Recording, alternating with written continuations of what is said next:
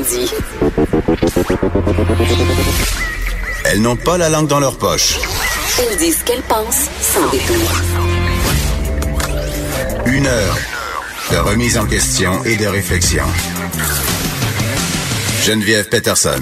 Vanessa Destinée. Les effrontés. Hey, salut tout le monde. Bienvenue aux effrontés euh, dans ce froid polaire. Je mon pensais, je pensais pas me rendre au bureau d'ailleurs. euh, J'ai pensé à coller malade, Geneviève, faut que je le dise maintenant. encore? Ah, euh, J'ai jamais collé malade. C'était pas vrai donc. que ton cadran avait pas sonné l'autre fois. Tu voulais juste pas venir. Oui, puis j'ai été prise d'une vague de culpabilité, fait que là je me suis dépêchée Oui. pour essayer de, de sauver les meubles. Écoute, il fait un froid polaire partout au Québec. Puis pour cette raison, j'ai décidé de m'habiller en mou aujourd'hui, de porter le jogging au travail. Et ça, ça ne fait pas l'unanimité. Mon collègue Richard Martineau, à chaque fois que je m'habille en mou, il fait comme, ben voyons, là, c'est pas correct, c'est pas respectueux. C'est pire que la tuque de, de Catherine Dorion. Je pense vraiment. que oui. Je pense que oui. Mais Il y a un certain décorum à Cube Radio, Geneviève. Mais- tes pantalons kangourous euh, gris beige là, sont je pas très quoi. chers. Mais je voudrais juste dire que je porte un pantalon de jogging et que Vanessa porte une tuque. Donc, Richard est vraiment déstabilisé. Hum, Écoute, je commence cette émission avec une confession. Ça fait longtemps que j'ai pas confessé des affaires. Ben tu m'en confesses un peu peu euh, Bon. après tous les jours. Non, non. Premièrement, j'ai oublié mon céleri, donc on pourra pas vérifier Ah, si c'est croquant. Désolée. Elle Euh, le moment, elle étire le moment. Je pense qu'elle mange. Je pense que c'est. Ben, demain, il n'y a ben, jamais eu de céleri je dans pense le que demain- ben, il y a des preuves vidéo quand même, Vanessa. Tu peux pas nier ça, là. Il y a des preuves vidéo. Ouais, il y a même Ah, des preuves sonores. virale Ouais. où il y a eu 56 vues? 57, j'ai vérifié. hier. 57, d'accord. Non, c'est pas vrai, il y en a eu mille quelques. Mais ce que je veux dire, euh, c'est que hier, euh, j'ai fait une affaire que je pensais jamais faire dans ma vie. Parce que oui, je juge ce genre d'activité allègrement. Euh, je suis allée à mon premier show d'humour. Hein? Ah oui. T'as jamais vu un show d'humour? Je n'ai jamais vu un show d'humour de T'as ma... 36 ans. Je le sais. Non, mais c'est pas grave. Je peux avoir 108 ans puis n'être jamais allé à un show d'humour Mais au Québec, c'est une religion, l'humour. Voyons donc. Je le sais, mais c'est pas une religion à laquelle j'adhère. Ok, puis il y a quelqu'un en moi qui est comme qui qui trouve ça un peu euh, banlieusard. Et là, je m'excuse, ok, pour tous les gens qui habitent en banlieue, ce n'est rien contre vous, mais il me semble que c'est une activité euh, de personnes qui fréquentent le 10-30, qui vont au théâtre Saint-Denis puis au théâtre du Rideau Vert. Donc, dans ma tête, c'est juste poche, puis c'est plate. Puis une fois, je me suis laissée tenter parce que j'avais vu euh, Martin Matt à Tout le monde en parle, puis je m'étais dit, ah, il est drôle, lui. Donc, euh, je m'étais loué euh, sur Club Illico un de ses spectacles, ou je ne sais trop. Euh, puis euh, j'avais trouvé ça correct, mais sans plus. Donc ça m'a pas donné le goût d'aller voir euh, un show d'humour. Mais hier, mon chum m'a invité à, au spectacle de Dominique Cyr. C'était sa première, c'était à la Place des Arts. Ben moi non plus je le connais pas, je le connaissais pas. Euh, et puis euh, pour vrai. Je me suis assise là, je n'avais aucune attente, sauf celle d'un peu décrochée. Je me suis dit, je peux, j'ai rien à perdre. Le pire qui peut m'arriver, c'est que je vais rire. Et euh, j'ai beaucoup aimé ça. Ah ouais? Oui, j'ai trouvé ça. euh, C'est quel style, style d'humour, Ben, là, pour ceux qui le connaissent pas? ben, C'est-à-dire tout le monde. C'est exactement là que je m'en allais, Vanessa. Écoute, on est connecté, ma fille. Là, c'est, euh, je- tu sais, c'est, c'est de l'humour intelligent, mais pas de l'humour intelligent qui se pense bon puis qui se tire un rang. Là, exemple Guy Nantel que je ne peux pas sentir même à 18 mètres. Là, je suis incapable. Faut pas le dire trop fort ici, c'est un, un habitué euh, de notre station et je pense que hier il disait qu'il était plus invité sur les plateaux télé. Ben, Un je m'en vexé. sac un peu. Je le trouve juste plate, puis je trouve qu'il fait des stunts sur, euh, en riant du monde, puis ça me tombe bien gros scénaire. Euh, mais c'est ça. Donc, euh, Mathieu Cyr, qui est vraiment euh, justement un humoriste qui ben, quand même, il y a quand même 200 000 personnes qui le suivent. C'est juste parce que nous, on n'est pas dans le milieu de l'humour qu'on qu'on le connaît. on le connaît pas. Mais c'est ça. C'est l'humour intelligent. L'humour assez euh, revendicateur aussi. C'est un gars qui fait beaucoup de mélange sur sa vie privée, c'est-à-dire, c'est un gars qui a un TDAH. C'est un gars qui vit dans une commune, c'est-à-dire, il vit avec sa blonde puis une autre fille. Euh, C'était supposé être un couple au début euh, qui se partageait une maison parce qu'ils ont plein d'enfants, mais finalement, ils se sont séparés. Tu sais, c'est un gars un peu weird. Puis il parle de ça, puis il dénonce justement le masculinisme. Il parle du mouvement MeToo.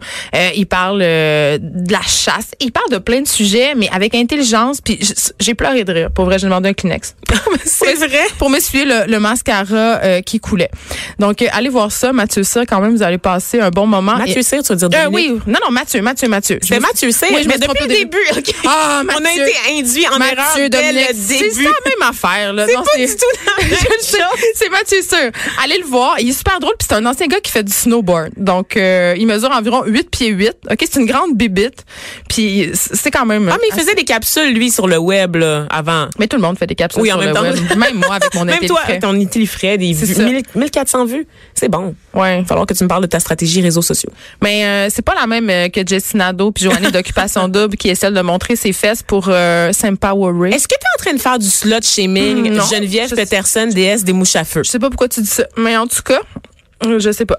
Donc euh, voilà. Euh, écoute, je voulais revenir brièvement euh, avant qu'on s'en aille à un autre sujet sur euh, Yann Moix qui persiste et signe.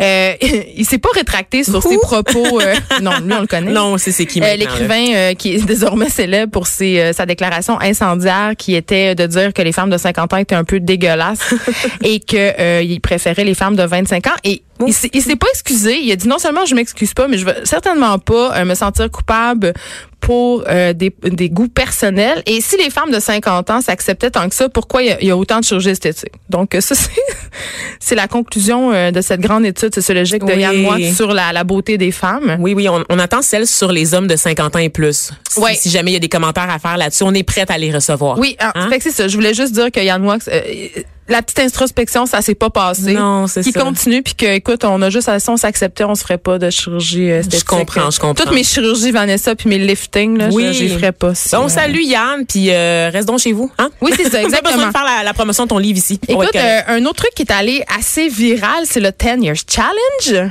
le, le- hein? Oui. euh, C'est ton accent du là. Qu'est-ce que tu dis? là? ah, arrête, là. Est-ce qu'on peut la renvoyer? C'est fatigant. La renvoyer où exactement? Dans ton pays. Dans, ton pays, pays. le Canada? Ah oui, non, Je- te rappelle Dans que ton je suis née pays, Montréal-Nord, là. OK, bon. En tout cas, donc, si vous avez vu passer des photos de gens qui avaient, qui avaient des très petits sourcils, puis après ça, des gros sourcils. C'est toi, ça? Oui. OK. Avec ta coupe-bol aussi. Oui, j'explique. Geneviève était emo il y a, il y a quelques années. Mais je suis encore ça. emo, c'est juste dans mon cœur Ah, maintenant, Vanessa. Mais j'explique pour les gens euh, qui vivent euh, en autarcie sur une île déserte, c'est quoi le Saguenay. 10 Years Challenge? Non, ils ont participé beaucoup, ça y est, ils n'ont pas grand-chose à faire, tu comprends? Donc, euh, c'est euh, un montage photo où tu montres une photo de toi euh, il y a 10 ans, puis une photo de toi maintenant, puis on va s'entendre que le but de tout ça, hein, c'est de dire, oh mon Dieu que j'ai bien vieilli, oh mon Dieu que je suis belle. Hein? J'étais belle il y a 10 ans, je suis belle Je suis aujourd'hui. encore plus belle, plus belle. Et là, c'est malade de voir toutes les madames de 50 ans que Yann Wax, il veut pas coucher avec. Ah oui. Comment ils ont racheté des filtres.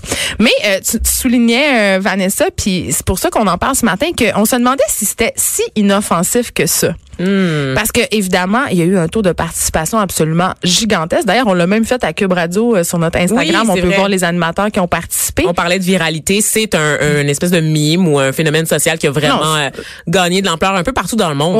C'est très populaire. Puis euh, on aime bien parler de ces enjeux-là avec Anne-Sophie Letellier qui est à Crypto Québec parce que justement c'est un, un outil de reconnaissance faciale absolument extraordinaire. Elle est au téléphone, Anne-Sophie. Allô? Bonjour.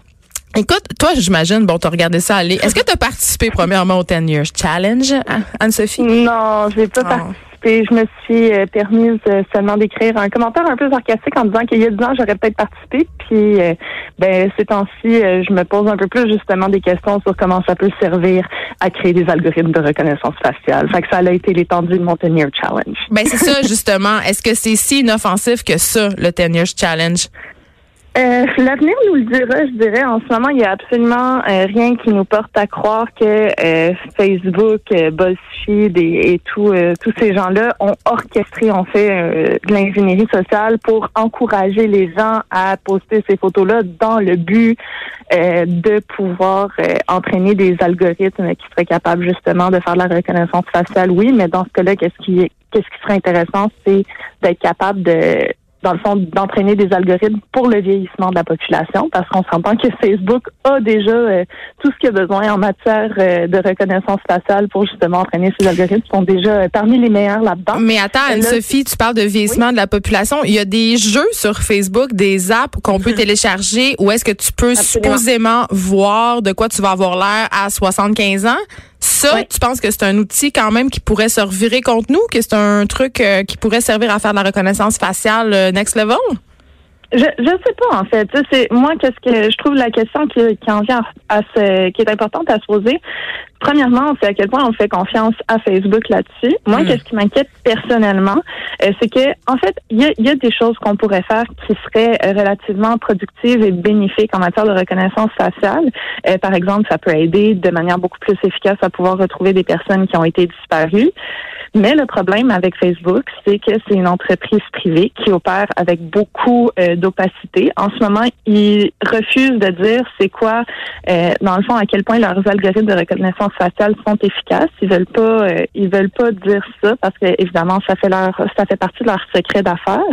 Donc, une fois qu'ils développent ces algorithmes-là, qui qu'ils entraînent avec beaucoup beaucoup de photos, il y a très peu, justement, il y a très peu de transparence de la part de la compagnie. Puis par-dessus ça, une autre couche euh, d'inquiétude, c'est que nous, en tant que société, il y a très peu de lois qui régissent qu'est-ce qu'on peut faire ou qu'est-ce qu'on peut pas faire avec la reconnaissance faciale. Donc, euh, par exemple, il y avait eu Amazon, euh, je pense un peu plus tôt, il y a une couple de mois ou sinon il y a une ou deux années maximum, qui avait dans le fond vendu son, qui avait vendu un outil de reconnaissance faciale aux forces de l'ordre qui permettait d'identifier des personnes d'intérêt. Évidemment, ça, ça a été. Euh, ben, voyons donc. Ils ont, ils ont, dû, ils ont dû se retirer, mais il y a une espèce d'absence de cadre juridique euh, qui permet de faire des erreurs euh, comme ça et qui permet de, de faire des trucs un peu plus problématiques. Donc, hmm. moi, c'est un peu le contexte qui m'inquiète plus que le 10-year challenge en, en lui-même, en fait. Et là, on est, on est quand même pas dans la matrice. Ces, ces informations-là, moi, j'ai l'impression qu'ils seraient plus utilisées pour des compagnies, pour nous vendre de la pub. De ce que j'ai vu de commentateurs ah aux États-Unis, ça serait pour cibler des groupes, par exemple, démographiques ou cibler des groupes ethniques et leur vendre de la pub. Mais comment ils font ça avec la reconnaissance faciale? Ben, ils, ils associent des groupes d'individus à des intérêts communs. Donc, euh, par exemple, moi, je suis, euh, je suis noire, donc des trucs, des sujets qui touchent les communautés afro-américaines. Donc, ça serait, ça serait directement dans mon fil d'actualité Facebook. Mais Anne-Sophie, moi, quand j'entends des choses comme ça, je me dis, mais moi, ça me dérange pas de me faire envoyer de la pub ciblée. Ça me fait juste, non, mais ça me fait juste des contenus qui, qui m'intéressent plus. Tu sais, ça me fait juste, euh, me propose des produits dans le fond euh, que j'ai envie d'acheter. Donc, c'est quoi le problème derrière ça? Je, suis d'accord avec toi. Puis euh, moi, en fait, qu'est-ce qui le problème avec la publicité ciblée, c'est pas la publicité ciblée, c'est qu'on a de l'information qui est capable de cibler des individus. Qu'on s'en serve pour de la publicité, ça, c'est un choix qui est très, justement, c'est un désagrément qui est très personnel. Mais si on est capable d'être ciblé pour de la publicité, ça veut dire qu'on est capable d'être ciblé dans d'autres contextes. On l'a vu avec Cambridge Analytica. C'est, on peut faire euh, du micro ciblage politique avec exactement les mêmes données et, manipuler des élections. Exactement. Fait une fois que les données existent, c'est une question d'usage. Puis moi, qu'est-ce qui m'inquiète, c'est qu'il y a une absence, euh, une absence et ou une inefficacité des cadres juridiques d'une part, et ensuite euh, une très grande opacité des compagnies qui vont faire qu'ils vont juste réagir quand il va y avoir un scandale qui va émerger. C'est vrai que ça fait que j'ai pas tendance à leur faire beaucoup confiance euh, hmm. relativement à ça. Mais écoute, euh, c'est toujours éclairant de t'avoir à l'émission, Anne-Sophie Letellier. Merci beaucoup, Anne-Sophie Letellier, qui est à Crypto Québec.